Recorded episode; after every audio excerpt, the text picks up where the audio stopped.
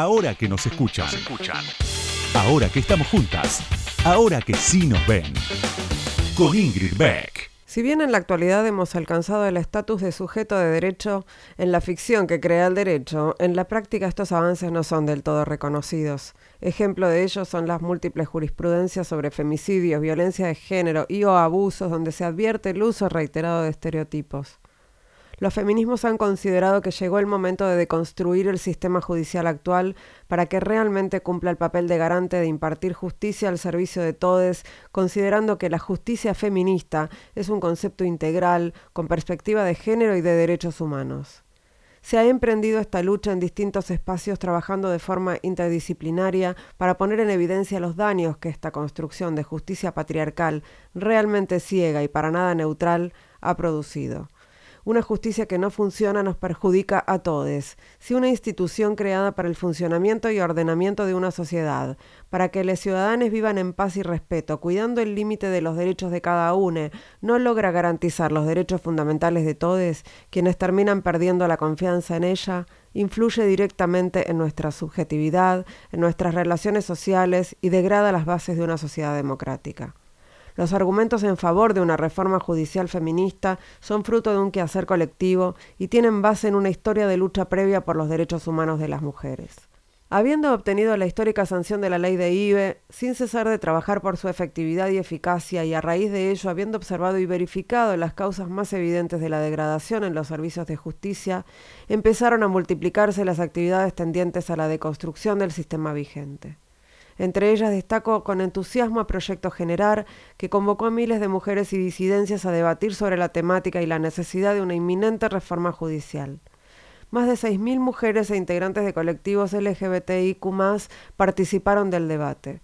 Este destacable evento dio lugar a la presente publicación con intervenciones de excelencia que constituye una acabada respuesta a la gran preocupación existente entre los movimientos feministas y entre todas las mujeres que bregan por cambiar este sistema. Es parte del prólogo que escribió Nelly Minjersky para el libro Poder Judicial, la última trampa del patriarcado, debates en los feminismos, que compilaron Sofía Belén Amarillo, Marianela Flores Díaz, Florencia Grimolisi y Victoria Tesoriero de Proyecto General y que editó Cien Flores. Ahora que nos escuchan, una marea verde de sonido. Con Ingrid Beck.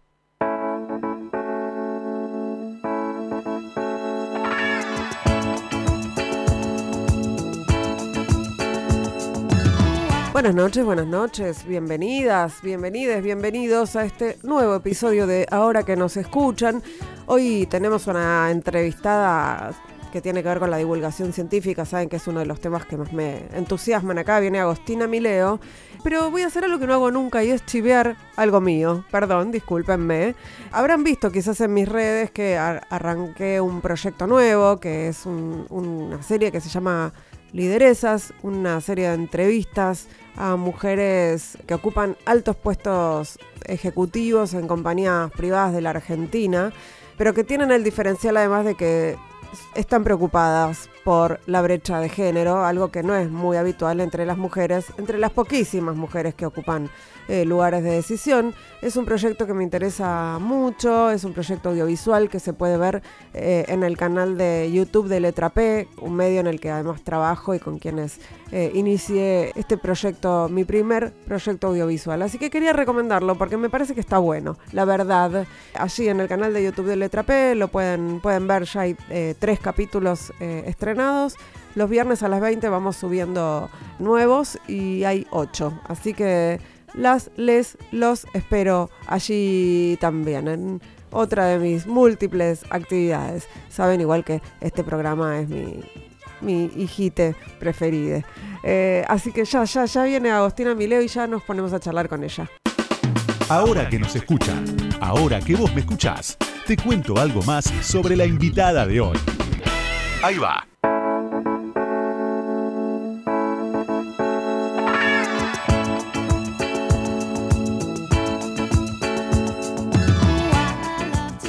Agostina Mileo es comunicadora científica, es eh, integrante del colectivo Ecofeminita, donde coordina la campaña Menstruación. También escribe el newsletter de Ciencia de Cenital y fue tutora en el Programa Nacional de Educación Sexual Integral. En 2018 publicó su primer libro, Que la ciencia te acompañe a luchar por tus derechos.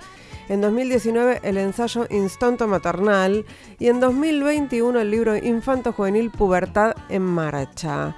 Bueno, ya está con nosotros, nosotras, nosotres acá, Agostina Mileo. Bienvenida ahora que nos escuchan. ¿Cómo estás? Bien, todo bien. Un poco agitada en este fin de año. Sí, ¿no? ¿Se juntaron cosas? Se juntaron muchas cosas. Aparte, este año que fue como la full vuelta a la presencialidad, de repente en el tema de charlas, conferencias, demoró y fue todo este mes. Todo, noviembre, octubre, noviembre acumulado, ¿no? octubre, noviembre acumulado y mucho viaje a las provincias que a mí me encanta, pero te destruye. Sí, porque son viajes por ahí en el día o te quedas un día nada más, ¿no? Y él, pensaba vos que, que comunica ciencia, ¿no? Hay explicaciones para esto. Hay explicaciones para este, este agotamiento, además, que tenemos que no necesariamente tienen, o sea, tienen que ver con esto que decimos, pero tienen que ver con lo que venimos arrastrando también, ¿no? Tiene que venir con lo que venimos arrastrando. Yo creo que igual las explicaciones todavía no están tan listas. Creo que todavía no llegamos a dimensionar los impactos de la cuarentena, de haber vivido una situación de tal estrés como una pandemia mundial, que bueno, no terminó, pero no estamos en un estado de emergencia sanitaria. Entonces sí, hay explicaciones, pero todavía no, no hay evidencia robusta, podríamos decir hay indicios ¿no? sobre, sobre la afectación de la salud mental. Eh, el otro día, eh, hace unos programas, estuvo acá María Roca, que es neurocientífica, y hablaba de esto, ¿no? De, que sí, no, no, se está, esto mismo que vos decís, ¿no? De que se está estudiando, pero que sí hay alguna evidencia sobre algunos de los impactos en la, en la salud mental, sobre todo, y, y la falta de por ahí la falta de eh, importancia que se le está dando a esto todavía. ¿Vos lo ves así? Y yo creo que desde hace mucho tiempo se viene reclamando por eh, una atención integral de la salud, ¿no? Y que esto sí fue muy cuestionado o puesto en jaque durante la cuarentena o durante digamos, la mm, irrupción de la pandemia. Hay algo por lo que se viene peleando sistemáticamente desde hace muchos años, que es una definición integral de salud, que no es la ausencia de enfermedad y que de repente vivencial, tangencialmente, experiencialmente, eso volvió un poco para atrás, porque durante los momentos en los que había muchos contagios, sí la salud se volvió ausencia de enfermedad, sí el sistema sanitario estuvo absolutamente volcado a contener los casos de COVID. De hecho, eh, se vivieron cosas como que en la primera parte el sistema de atención primaria de la salud estuvo cerrado y también la estrategia sanitaria. Eh, yo escuchaba también en, en, los comienzos de la pandemia a un sanitarista brasilero que ahora, bueno, lamentablemente no me acuerdo el nombre, pero que él hablaba de que se hizo una estrategia en todo el mundo de fortalecimiento de la alta complejidad. Esto que veíamos, hay que comprar respiradores, hay que comprar equipamiento de terapia intensiva. Y que esto presentaba cierto atrincheramiento del sistema de salud, que la gente venga.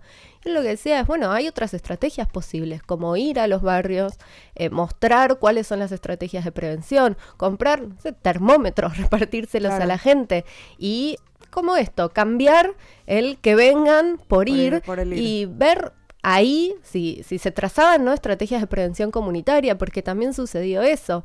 Eh, de repente fue quédense todos en sus casas, excepto a los trabajadores esenciales. Y hay lugares en los que, por ejemplo, la gente come toda junta, el funcionamiento de los comedores. Entonces ahí el sistema de salud no, estuvo presente hasta un tiempo después, que sí. Reaccionó, digamos, pero no fue una estrategia ofensiva, si querés. Sí, o, de presencia sanitaria haciendo foco en la atención primaria. El foco estuvo en la atención de alta complejidad. Bueno, yo igual esto no lo estoy diciendo como está mal, está bien. No, no, tomar. Es, con el diario del lunes, pero bueno. Sí, igual este sanitarista lo cuestionaba ah, en, el momento. Son paradigmas en tensión y eso siempre existe en las ciencias. Y más aún que uno, eh, la política sanitaria no es un desprendimiento de la evidencia. También esto yo lo repetí mucho en el newsletter durante los momentos de mayor emergencia no es que vos vas a decir, bueno, este paper dice tal cosa, entonces la política va a actuar de esta manera. Hay un montón de otros factores que se juegan ahí y también hay que, hay que tomar la decisión, ¿no? En el, en el momento. Eh, pero lo que me gustaba era esto que vos me decías, ¿no? De las explicaciones o qué dice la ciencia, que no es que hay una cuestión monolítica que, y, homogénea, que la ciencia dice tal cosa porque no es así.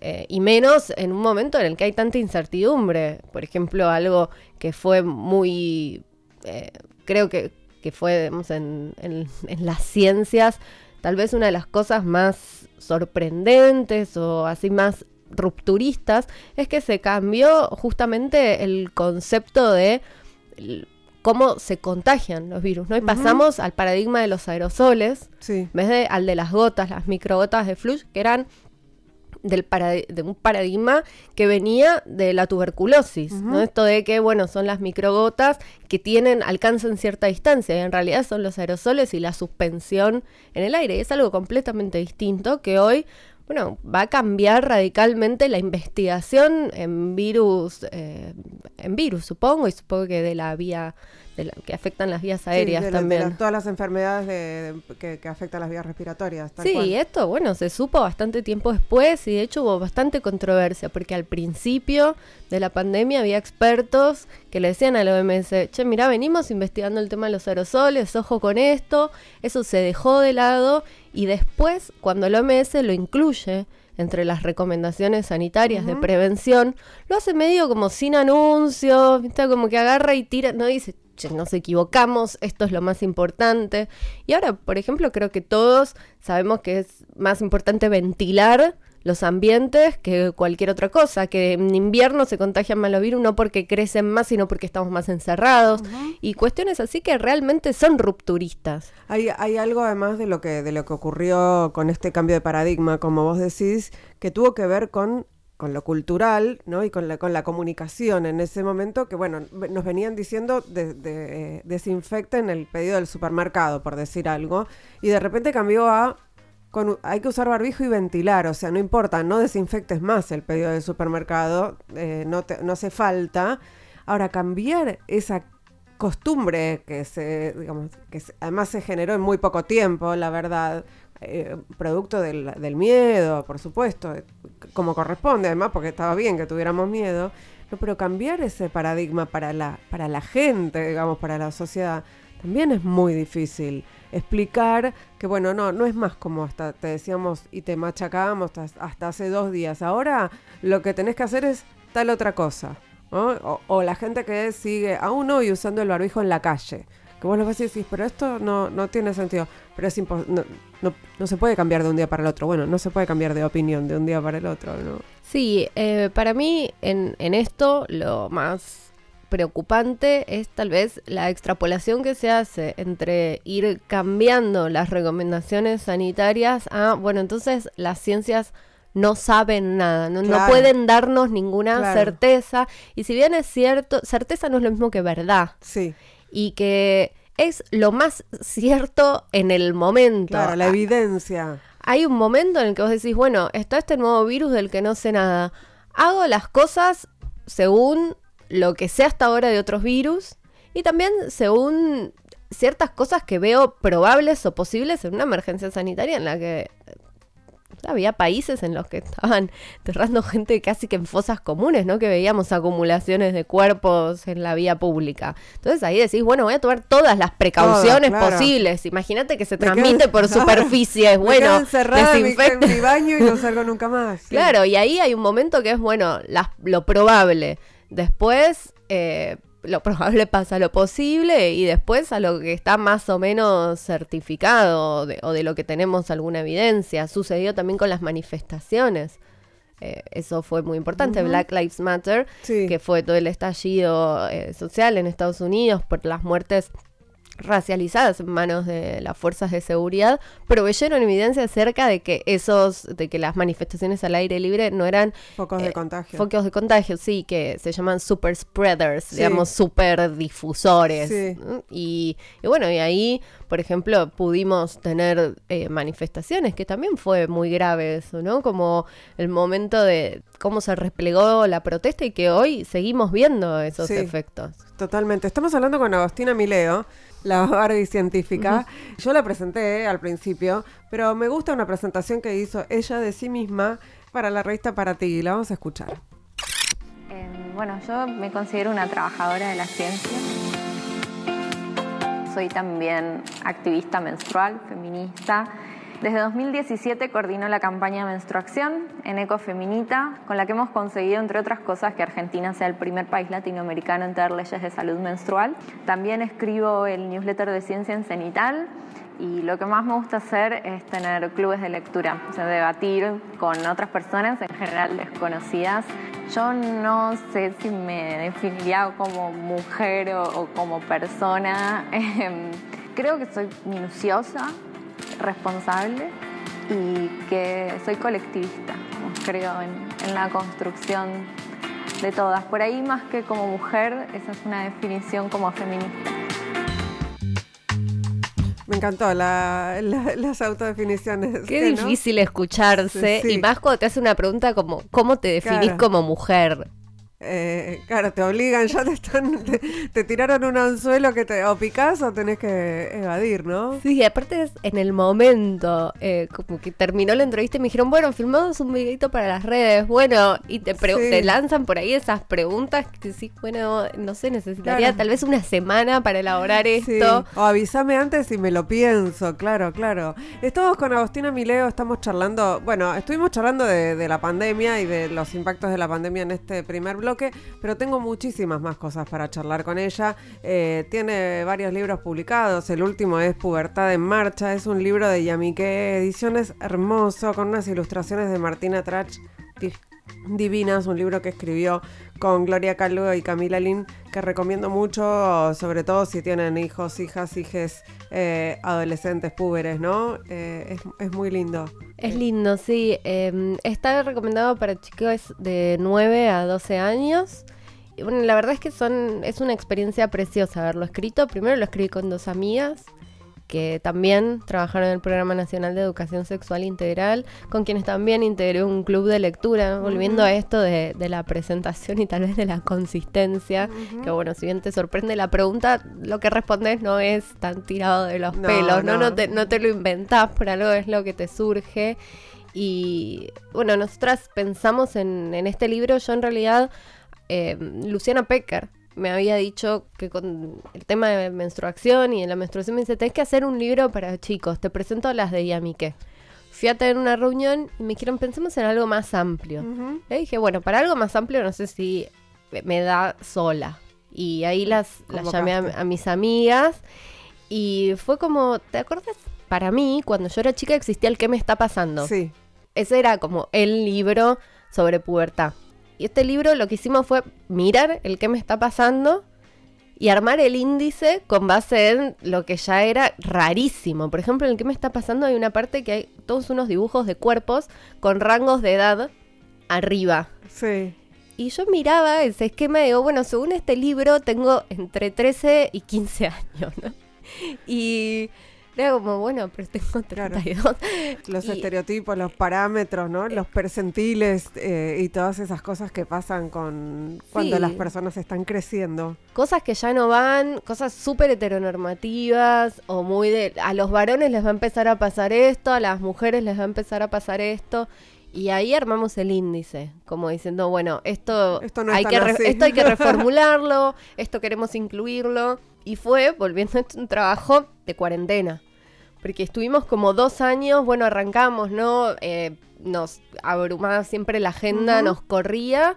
Y en pandemia que, bueno, pudimos juntarnos virtualmente y armar los drives y tal vez no era que teníamos más tiempo, pues seguíamos trabajando a full, pero sí estábamos más en nuestras casas y era como que decías, bueno, ¿ahora qué hago?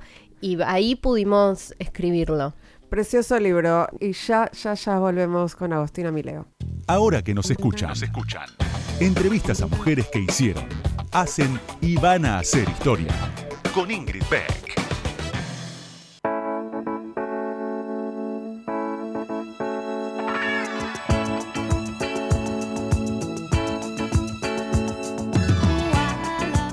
Seguimos aquí en Ahora que nos escuchan, segundo bloque. Estamos hablando con Agostina Mileo, conocida en redes y en otros lugares también, como la Barbie científica.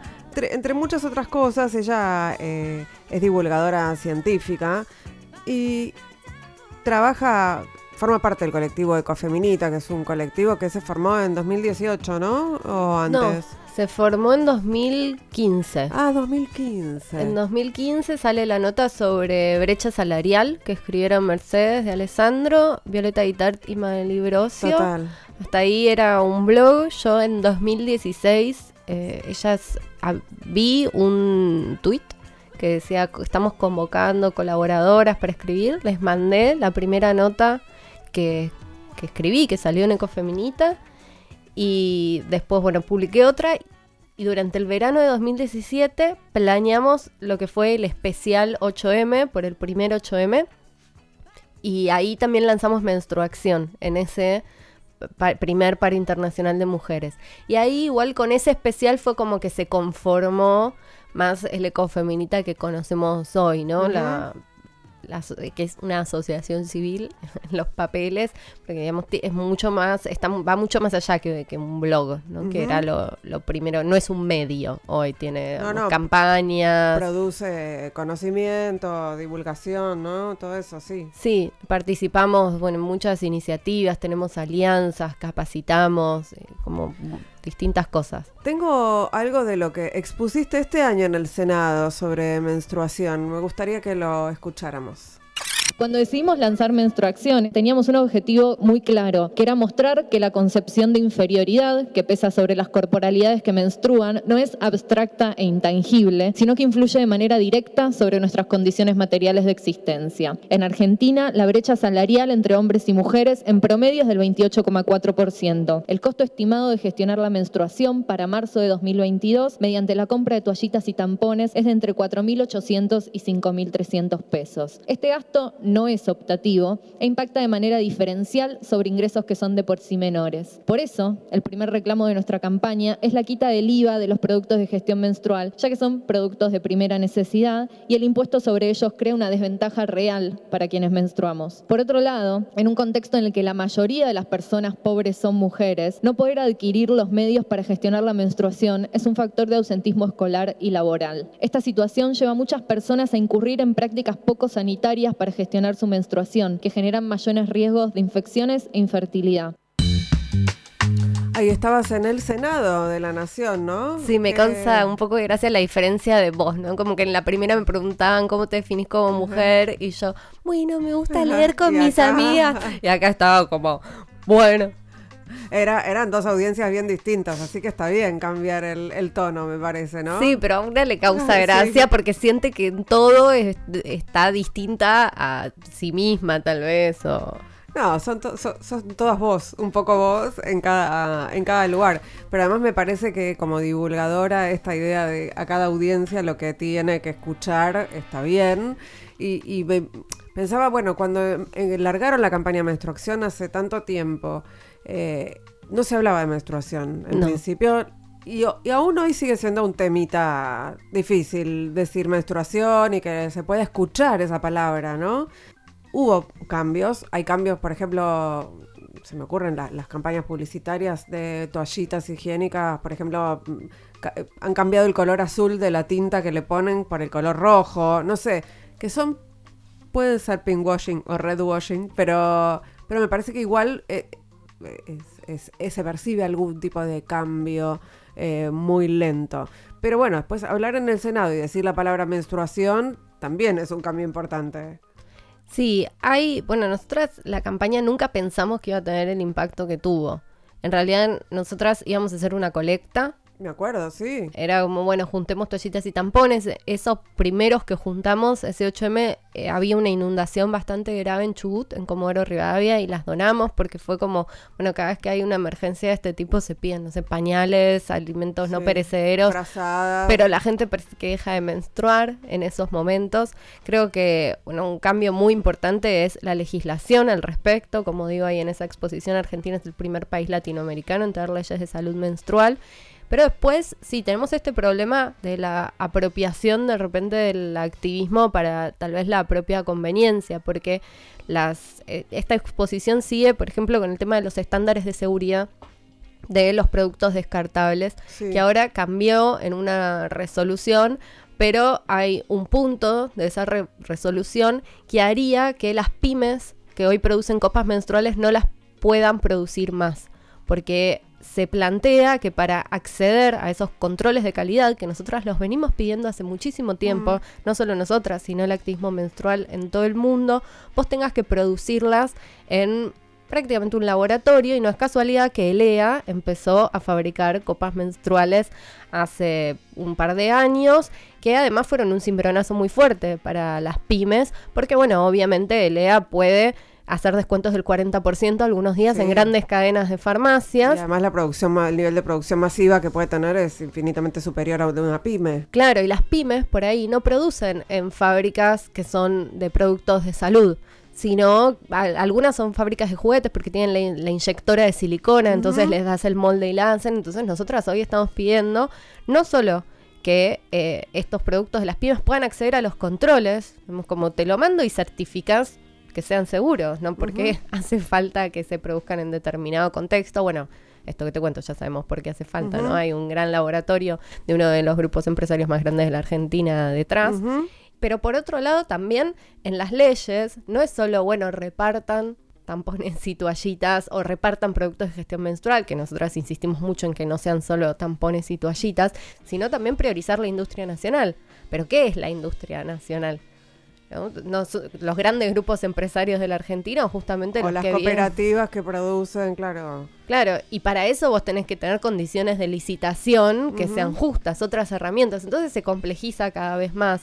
Porque si no parece que, que los activismos triunfaron porque se les da voz o lugar, pero muchas veces esos reclamos, digamos, después son cooptados para la propia conveniencia Mm. de ciertos grupos. Esto que decíamos, las publicidades eh, está bien, veníamos hablando nosotros hace tiempo de por qué es azul Claro. ¿no? y no es rojo y esa reproducción del tabú y del ocultamiento que se hace. Pero esto que te decía antes, se les viene reclamando a estas marcas que hagan pruebas de seguridad que no sean solo cortar una toallita un tampón, ponérsela, un, pegársela a un conejo, ver si se irrita o no, y después medir las concentraciones de los componentes y decir están por debajo o por arriba de los niveles permisibles, porque no es lo mismo eso que el contacto con una mucosa que absorbe como la vagina durante un montón de años. Entonces es como, bueno, está- tenés un pedido claro de acción por parte del activismo, Que no es- sí. cambiar el color, que eso sí, está bien, no sé, pero los activismos no pelean por unas técnicas de mercantilización correctas.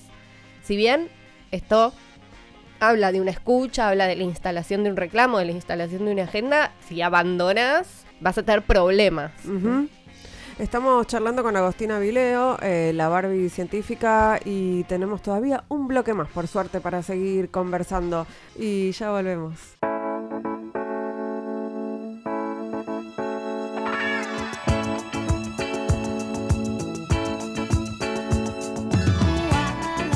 Tercer bloque de hora que nos escuchan. Estamos charlando aquí en Radio con Vos con Agostina Mileo. Estamos pasando por distintas, distintos temas, podríamos hablar de todos los temas con Agostina, pero te quiero preguntar porque si no después no, no me va a quedar en, en- en el programa, no me va a quedar tiempo y quiero saber, ¿cuándo te hiciste feminista? Nunca, Son esas- nunca. son esas preguntas Creo que- para, la de para ti. ¿Cuándo te hiciste feminista? Creo que nunca. ¿Nunca te hiciste? No, nunca me fuiste. hice, tal vez en un momento empecé a trabajar como feminista. Yo sí creo que si me preguntabas, siempre te iba a decir, sí, soy feminista. porque viene más del... Yo me crié, o digamos, mi primer contacto político con mi politización fue el punk. Eh, soy, una, soy muy generación 2001. Yo entré a la secundaria en el 2001 y empecé a salir en el 2001, iba mucho a cemento y, me gustaba el punk y ahí había como una, la, grieta era fachos y antifas y un poco, bueno, si esa era la lección o que soy antifa. Y, no hay lugar para tibiezas. Claro, eh, pero que era también muy jugado corporalmente, porque dependía, por ejemplo, del color de cordones que usabas en los mm. borseos y estabas dispuesto, caminabas con eso y era estar dispuesto a que te caguen a piñas, que te empiecen a correr los fachos, o al revés, si veías un facho tenías que reaccionar. Em, y el punk está también muy atravesado por el movimiento Riot Girl, que es feminista. De hecho, Donita Sparks, que es una gran cantante o referente del, del punk eh, y del Riot Girl, hay un un video de un recital de hace muchos años en el que se saca un tampón y lo revolea al público. Eh, como que a mí eso siempre me atravesó, entonces me decía, ¿sos feminista? Sí, soy feminista, el anarquismo es tal vez la, corriente ideológica rectora del movimiento punk, tiene componentes muy fuertes de igualdad de género, de ver el género como un factor más de opresión, pero yo creo que en 2015, que es cuando yo entro a trabajar en una empresa, la Magacap, que es la primera empresa productora de copas menstruales de Argentina, que me contratan para buscar la evidencia de inocuidad de la copa, porque les pasaba que les costaba mucho instalarla en los consultorios médicos. Claro. Como que decían, bueno, esto sí todo bien, pero no sé si es inocuo, si no, los, los papers de la falta de pruebas de toallitas y tampones que no los habían leído, pero tenían dudas sobre, la copa, entonces me contratan para buscar estos papers, esta evidencia y armar algo para transmitir a los médicos y que tengan copas y que las recomienden. Y ahí me encuentro en esa investigación con toda una serie de trabajos que me dan la pauta de que, claro, eh, es un ejemplo paradigmático de violencia de género, la menstruación, que es súper transversal a un montón de, de ámbitos de la organización social. Y bueno, me agarró como una cosa así de mi tema, ¿no? Como a quienes investigamos, a quienes hacemos academia, nos agarra como si una especie de pasión, obsesión. Bueno, vos tenés un hermano Pedro, eh, científico, que conoces como que de repente es como, ¿a qué te estás dedicando? Yo ahora, por ejemplo, estoy haciendo mi tesis doctoral y estoy diciendo que un tipo dijo sobre la menstruación que Darwin dijo algo que no dijo, que es como que estás escribiendo y decís, esto es completamente intrascendente, solo te importa a vos y tenés un nivel de obsesión y que aparte es, esto es importante para el desarrollo de la humanidad, ¿no? Como que uno lo piensa así y es como, bueno, no, me agarró eso, pero también dije algo que es, cuando yo pensé, Claro, la gente que no se puede comprar método, método de gestión menstrual, falta la escuela esto es obvio, pero no es evidente. Yo nunca en mi vida lo había pensado. Y uno piensa todo el tiempo que la gente que no tiene que comer, la gente que no, sé, que vive en situación de calle y no tiene dónde guarecerse del frío. Sí, sí, cuando se eh, piensa en pobreza se piensa en todo eso, pero nunca se pensó, o hasta hace muy poco tiempo, se pensaba en, los productos de gestión menstrual. Claro, no se te cruza por la, la cabeza. de guita que se invierte en eso y lo que pasa después con la salud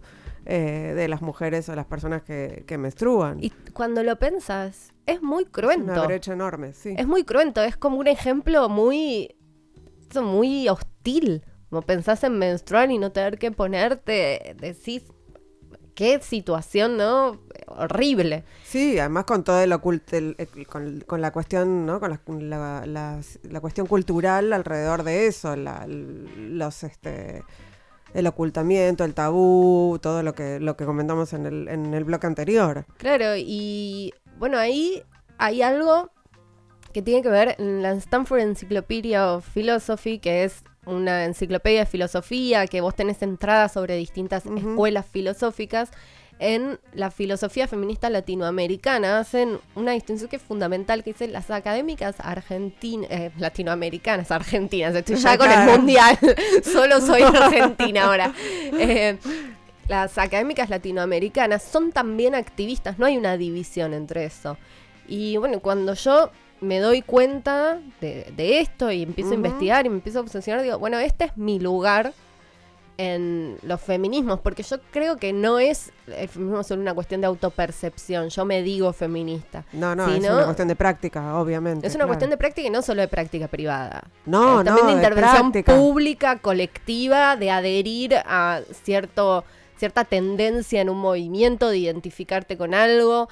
Y yo creo que ahí, entonces en 2015 es cuando puedo identificar, tú me preguntas que me hice feminista en el sentido en el que eh, encontré mi lugar en el movimiento feminista y empecé también a producir conocimiento y a tener una participación activa en un reclamo puntual que es... Este sí, yo creo que igual eh, esto que decís de las académicas, está bien que lo dice la enciclopedia de Stanford, pero eh, el cruce entre las académicas y los activismos más populares es algo bastante nuevo.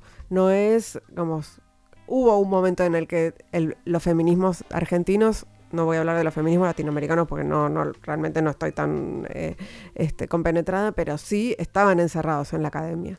Eh, entonces, ahí, ahí me parece que fue, un proceso que por suerte hoy, con todas las, eh, las digamos, los límites del caso, del, del, momento que estamos viviendo, creo que hay ahí un cruce, una articulación. Yo creo que hoy es más masivo, como en todo, los feminismos se masivizaron y entonces las académicas también empezaron a tomar a los feminismos dentro de sus investigaciones, pero recordemos que nosotras tenemos el ex Encuentro Nacional de Mujeres desde el año 86.